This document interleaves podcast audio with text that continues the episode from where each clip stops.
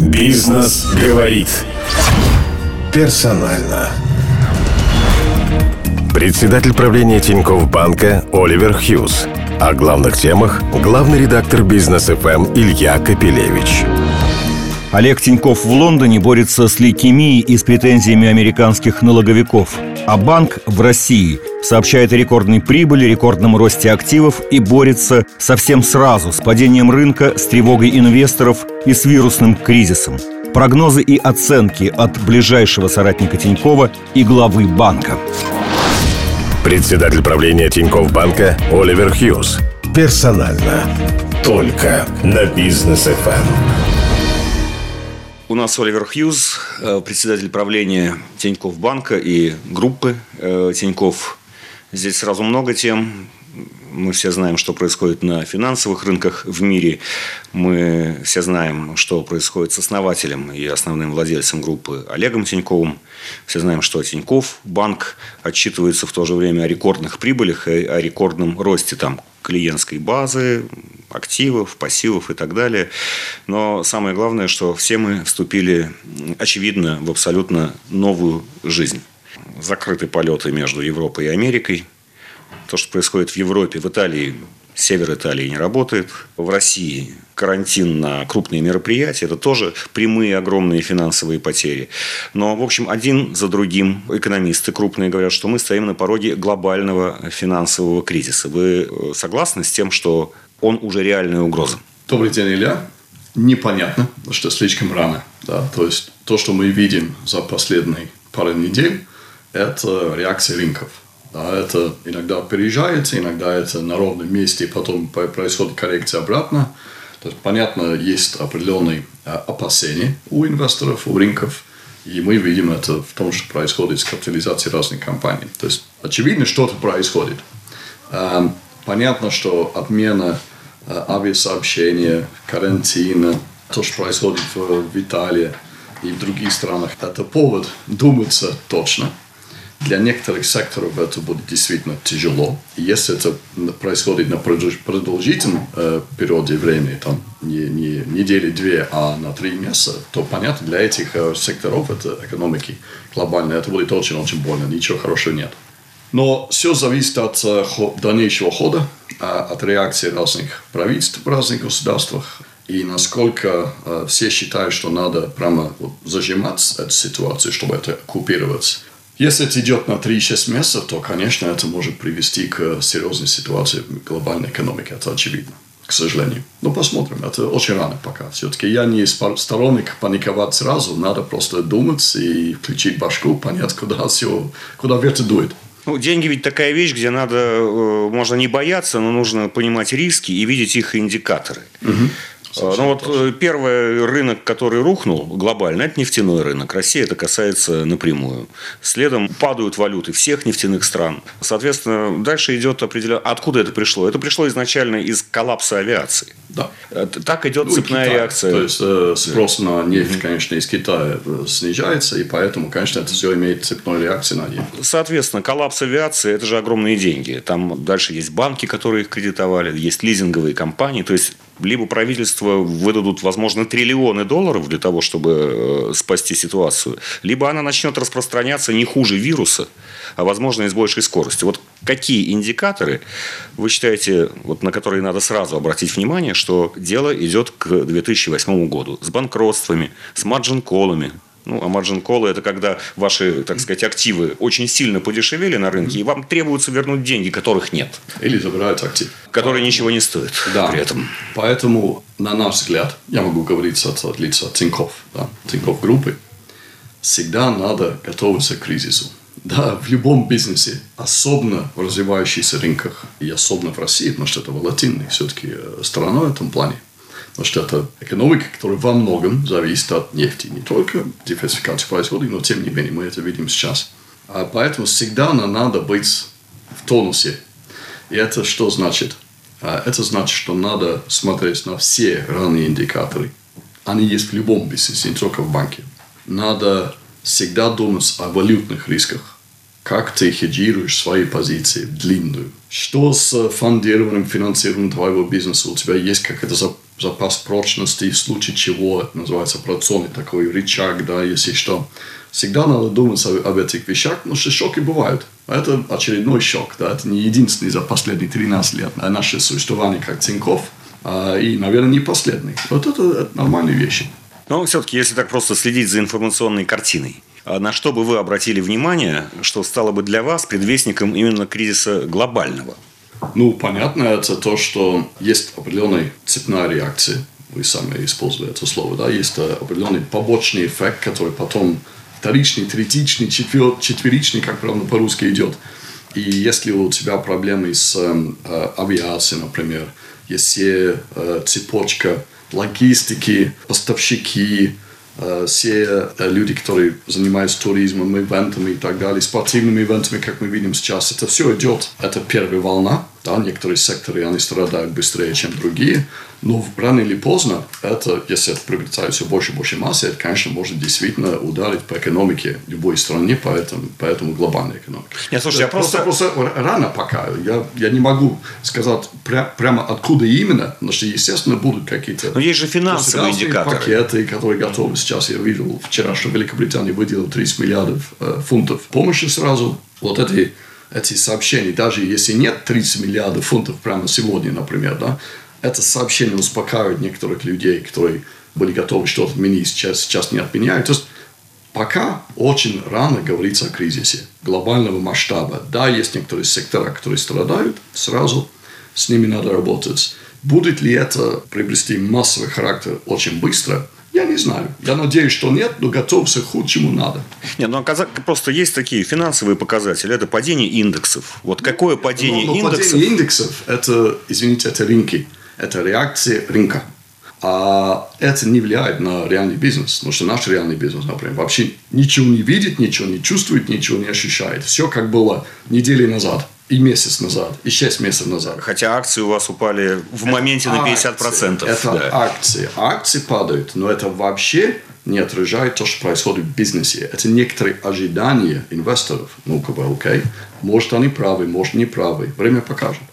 И на самом деле был отскок очень большой. Я не последние дни. я последние вообще компании в России. Ну и Тиньков тоже. Это, У вас, это, конечно, еще это, отдельная это, особая это экономика. Из-за этого есть привязка, привязка к рублю, который упал за счет нефти. А за счет падения рубля, конечно, все активы, например, акции, они переоценились в моменте. Поэтому надо немножко смотреть на реальный бизнес и реальную картину, а не смотреть через призму рынков. Это одна призма, но это далеко не вся картина. Что касается валюты, ну вот сейчас очевидно, что ценовая война на нефтяном рынке нарастает, а спрос еще резко падает, то бишь э, по ценам на нефть мы, наверное, все-таки в затяжной период уходим на самые минимумы. И, конечно, у всех возникает вопрос, до каких пределов э, может падать курс рубля. Вот для банковской системы какое падение рубля было бы критическим, уже критической температурой? Потому что у банков тоже есть всегда долги в иностранной валюте. У многих, у многих, не у всех, у многих, потому что не все могут занимать деньги за, за рубеж. Ну, допустим, я бы сказал, что вопрос не только в глубине падения. Я думаю, что, отвечая на ваш вопрос сразу, что, наверное, это уровень 100 рублей к доллару, это уже некий критический рубеж, да. Я не знаю, это значит, что нефть стоит меньше 30 на длительный период, например. Вопрос не только в глубине падения, а в периоде.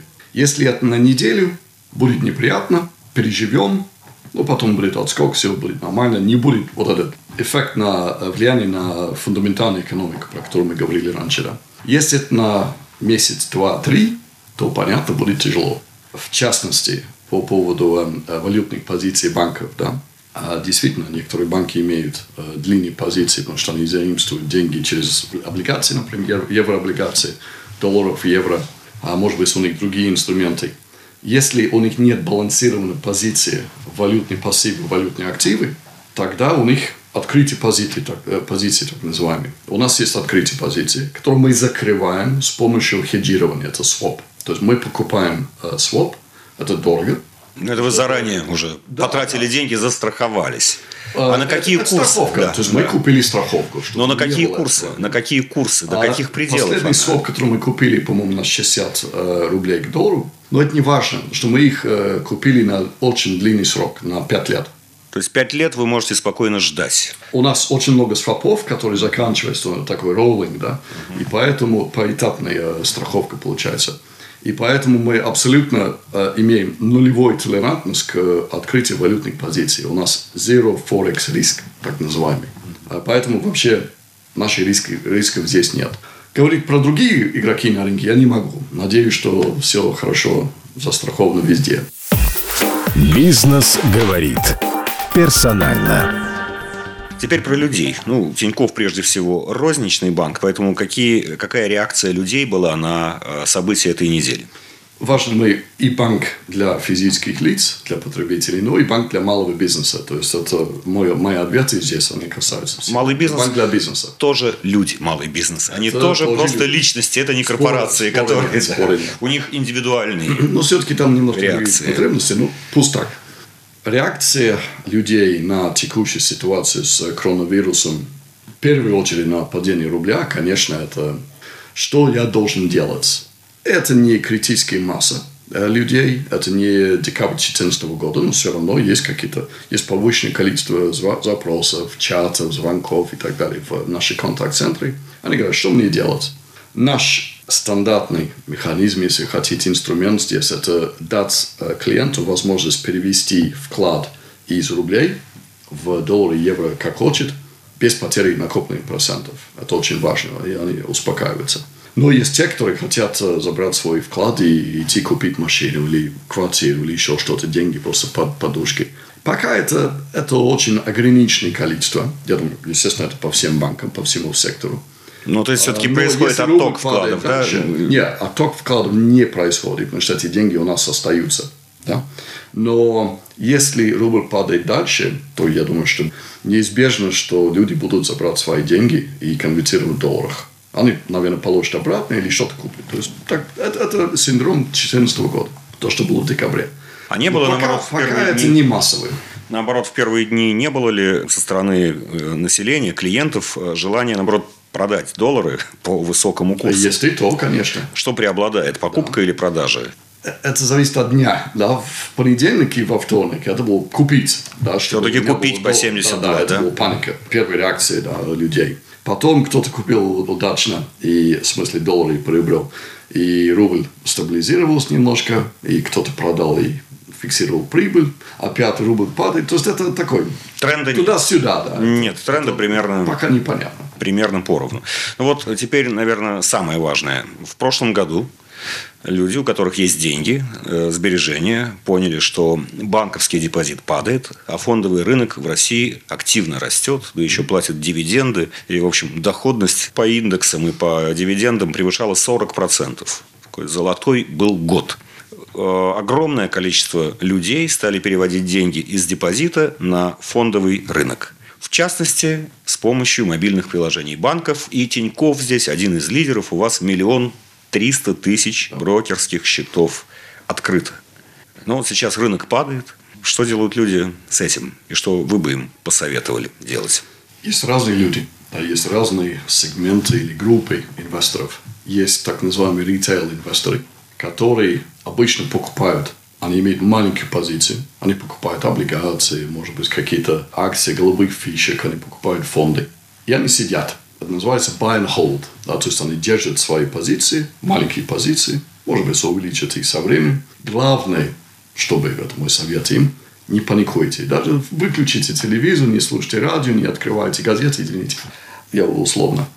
Не реагируйте, потому что я убежден в том, что это что-то в моменте. Будет отскок, все восстановится. Вопрос, э, как, как быстро. И с вашими акциями, вложениями в, в облигации, так, ничего плохого не будет.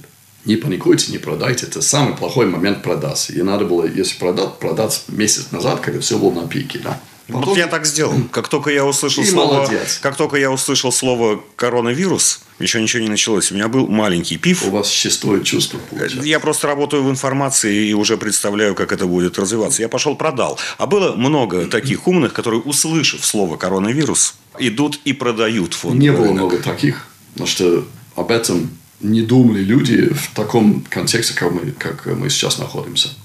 Но я все-таки хочу даже сказать немножко, есть другой сегмент инвесторов, которые э, торгуются. Они более проактивные э, трейдеры, что ли. Ну, профессионалы, квазипрофессионалы, просто любители. Но они более подкованные, они знают, что они делают. И, естественно, волатильность на рынке параметров. Вот их Рождество сегодня, да, каждый день в последнее время. И кто-то теряет, кто-то зарабатывает, надеюсь, что больше зарабатывает, но это, это их э, модус операнди, что ли. Да. Масса – это те, которые купят и держат. Держите дальше, пожалуйста. Не надо паниковать. Может быть, сейчас как раз уже пора покупать? Ну, вот А, мне, ну- например, я вышел на пиках январских. Да, да. Как вы думаете, дно тоже не наступило еще, не надо торопиться? Мне не, э, нельзя советовать людей, как э, инвестировать свои деньги. Но похоже на то, что была преувеличенная реакция, overreaction так называемых рынков, и, скорее всего, много акций были перепроданы. Есть акции в России, которые ты знаешь, да, там какие-то нефтяные компании, какие-то госбанки, еще чего-то. И было слишком много продажи слишком быстро. И это уже видно, что эти акции немножко корректируются. Я убежден, в какой-то момент в недалеком будущем они будут корректироваться дальше. Является правильный ли мо- момент? Решайте сами, но мне кажется, это неплохой момент. Отвечая на ваш вопрос. Еще популярный инструмент у, так сказать, среднего класса рантье – это еврооблигации различных компаний. А это валютное обязательство. А курс у нас, так сказать, вот э, скачет, мягко говоря. Возникают ли риски по, риск по еврооблигациям российских Если- эмитентов? Если мы про э, ритейл-инвесторов, я имею в виду, да. Если ты частный инвестор, физическое лицо, у тебя рубли, купить за доллары сейчас как бы не стоит, на мой взгляд, потому что Продать быть квалифицированный инвестор и очень хорошо знает, знает, что ты делаешь. Если у тебя доллары сейчас, ты хочешь купить долларовые эм, облигации, которые упали и обе- обесценились в моменте, и ты думаешь, что они восстановятся, может быть, или купить рублевые облигации за доллары сейчас. Опять-таки, если ты хочешь спекулировать с этим, я лично не спекулирую этим, но если хочешь, может быть прекрасная возможность. Все это, как мы понимаем, происходит из-за впервые такое в мире, э, такая реакция на появление нового вируса, коронавируса. Значит, таких карантинных мер вообще мир не знал до сих пор. При этом до сих пор, э, к большому несчастью, но тем не менее во всем мире умерли 4 тысячи человек. Ну, примерно 3 тысячи человек каждый день в мире гибнет просто на дорогах. Вот вы лично боитесь, лично коронавируса? После Первой мировой войны Была испанка. был испанка. И, конечно, другой мир, другая медицина, другие гигиенические возможности и так далее. Она во время войны началась еще, когда все это Ну да, да, и потом вылез после, да. И если правильно помню, по-моему, 50 миллионов человек погибло, по-моему, после этого. То есть это просто другого масштаба. То есть говорить, что у нас ничего подобного не было, нельзя сказать. Но все-таки в, как бы в последние времена это точно последний, да, беспрецедентный. Соответственно, я лично не боюсь за себя. Я немножко обеспокоен для моих малышей, у меня молодые э, э, дети, и для моих родителей. Потому что если они зацепят, конечно, может быть, ничего хорошего не будет. Поэтому, да, я об этом думаю. Но все-таки я считаю, что это немножко преувеличено. Но, по-моему, есть такая фраза «лучше перебедеть, чем недобедеть» или что-то. Ну, это если вопрос- если то, это бесплатно. Скрывают сообщения, ну, может быть, это правда. Если перебдеть, это лишний раз помыть Имею в руки. испанку. Это одно. Если перебдеть, это остановить авиасообщение и вызвать всемирный кризис, то можно пострадать от другого, что не прилетят лекарства от многих других Согласен. реальных болезней. Тут, Согласен. так сказать, цена бдения. Поэтому есть баланс. И пока есть разные эксперименты, если можно так назвать, или разные подходы, лучше называться, у разных стран. Да, есть жесткий китайский вариант. Россия, наверное, где-то между. Был расслабленный итальянский вариант, который они потом откатили, решили по-другому действовать. В Великобритании совершенно другой подход. Они говорят, надо просто мыть руки чаще. Э, Запретили рукопожатие. И говорят, все продолжается как, как всегда. А англичане прям все как один перестали жать руки. Это такая На самом деле мы не очень сжимаем руки. Да? Это странно, да. То есть в России обязательно, когда встречаешься с друг, другом, коллегой, неважно, да, всегда. А в Англии так не делают. Это достаточно редкий э, жест. Так что это официальный такой, официозный. Как работодатель, вы вот что делаете? У вас есть это приехавшие из Европы, да. понаехавшие, да. сидят дома? Они есть, они сидят дома, они в карантине. Угу. Любой человек, который начинает чихать или показывать симптомы насморка, тоже в карантине. Нам очень везет в этом плане, потому что мы дистанционный игрок, да, то есть мы виртуальный аппарат. А представьте, у вас были бы отделения, вот бы вы отправили вот. 5-10 человек. Для клиентов это еще лучше, потому что никуда не приходя, не подвергая себе дополнительным рискам э, отделения и очереди, можно заказать любые финансовые услуги у Тинькофф, и мы выезжаем, представитель в маске, этим санитайзером, гелем, и можно оформить э, любой финансовый продукт у нас. Это очень хорошо, очень кстати, я бы сказал. Бизнес говорит персонально. Я вернусь к брокерским счетам. Как раз вот в ходе этой волатильности один казус произошел с вашими клиентами, у тех, у которых были на Петербургской бирже, которая торгует западными акциями, ну вообще международными акциями. Там сбой произошел, да, там был перерыв в торгах, а биржа посчитала в этот момент в электронной своей форме, что там цена была высокая и сработали так называемый take profit. Да, То есть, когда автоматом... И да, туда и сюда. И туда и сюда сработали, и произошло сделки не по тем ценам, которые автоматически Смотрите, произошли то есть я не могу комментировать все детали по двум причинам. Первая э, причина, мы еще разбираемся в этой ситуации технически, потому что это сложно. И второе, потому что некорректно было бы, не, скажем так, установив все факты с нашим контрагентом, нашим партнером Санкт-Петербургской биржи и что-то сказать. Но, в общем, в целом, я могу сразу сказать, извиняемся перед теми э, инвесторами, которые работают через приложение. По моей информации, их чуть больше ста. То есть это не массово, но все-таки стоит все равно плохо.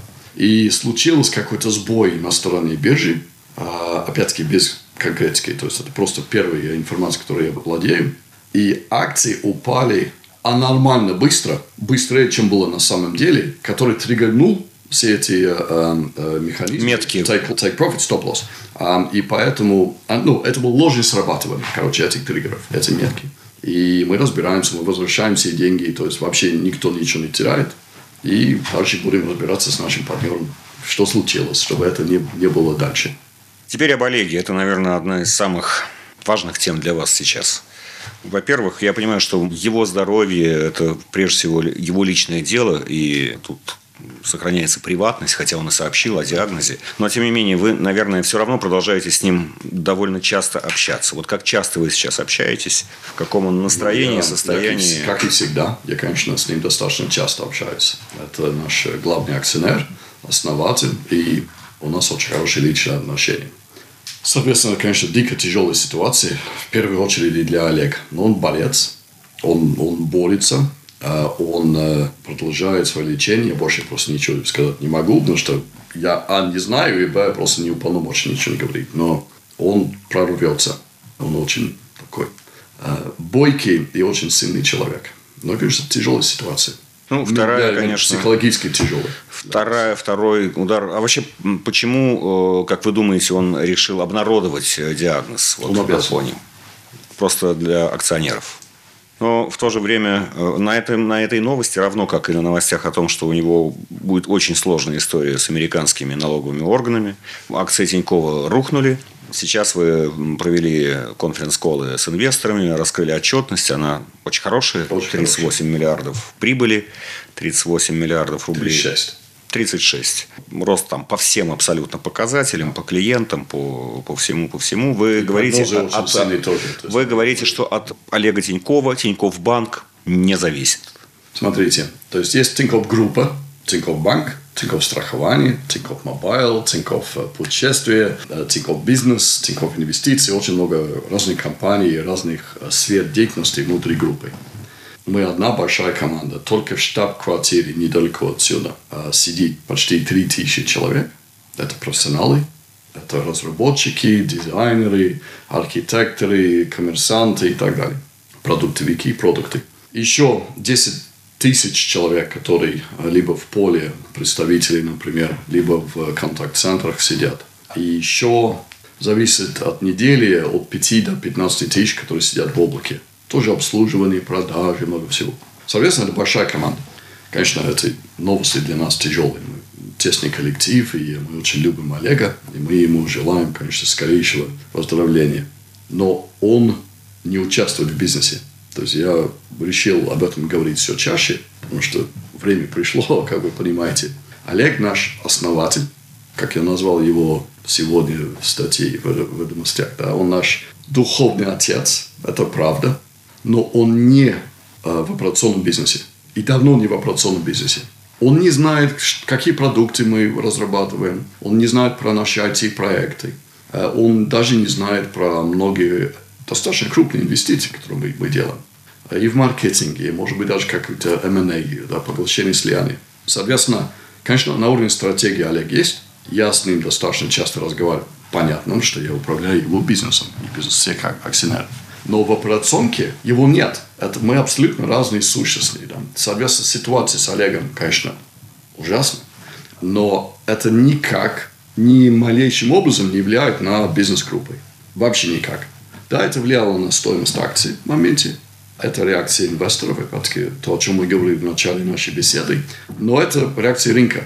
А и тоже реакция рынка и поведение акций, капитализации компании, тоже никак не влияет на компанию на бизнес-компании, фундаментальный бизнес. Бизнес у нас растет. У нас сегодня 11 миллионов клиентов в нашей экосистеме. Мы удваиваем это. В прошлом году добавили 3 миллиона, в этом году добавим больше 3 миллионов клиентов, и через 3 года мы хотим иметь 20 миллионов клиентов. Подум, подумайте об этой цифре. Это огромный финансовый и нефинансовый игрок в России. Огромная клиентская база. Мы привлекаем 400-500 тысяч новых клиентов каждый месяц. Наши представители в поле сейчас в масках, они проводят 32 тысяч встреч каждый день. То есть это огромная логистика. И это новый клиент, кто приходит, открывает, покупает все наши продукты. Бизнес продолжается. Вообще ничего не изменилось. В том-то и дело, у банка Тиньков, Тиньков банка очень хорошие показатели, они связаны с данной командой. Да, собственно, команда, страх... который 13 лет да, да, да. Но, э, Олег Тиньков, э, как вы уже сказали, он там 7 месяцев на самом деле за границей, он в других делах, он не занимается бизнесом, он как бы гарантирует эту команду и эту стратегию. Почему Многим приходят, ну, потому что он как основной акционер, он же, так сказать, назначает Сейчас, вас минуточку, и оберегает. Да. Минуточку. То есть Олег, конечно, в ядре он предприниматель. Да, то есть у него много идей, много проектов. Он запустил свой проект, называется «Ладача». Он строит сеть э, вилл и шале, э, суперяхты сейчас, которые э, ледокол. Недавно он открыл в Мексике Капусанлука новую виллу. Это топовая, топовая гостиница. И он этим занимается. Он очень доточный человек. Да? То есть он прямо в деталях этих новых проектов. Он не в деталях нашего бизнеса. В общих чертах, конечно, знает стратегию. Но стратегия все-таки рождается изнутри. То есть это детище, не только детище там, Олега это детище нас. Там 50, если не больше людей, которые 10 лет и больше все это своими руками и умом строят. Мы прямо вот вовлечены в этом по полной. То есть это это наш бэйби тоже.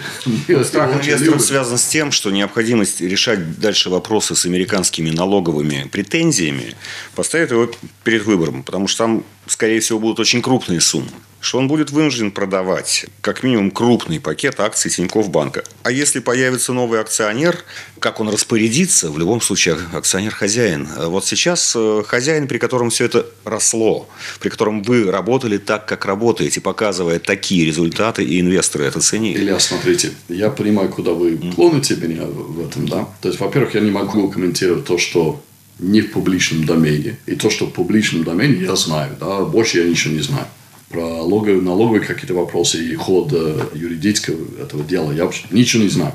Но я знаю Олега. И я полагаю, что у него есть достаточно ликвидных средств или ликвидных активов, чтобы закрыть этот вопрос. Он не планирует ничего продать, тем более какому стратегию крупного акционера, он останется нашим основателем. Но бизнес независимый. Мы управляем, в смысле команда вместе со мной, мы управляем бизнесом. Соответственно, бизнес самостоятельная единица. Ничего из этого не влияет на бизнес. Это самый важный посыл здесь. Спасибо. Бизнес говорит персонально.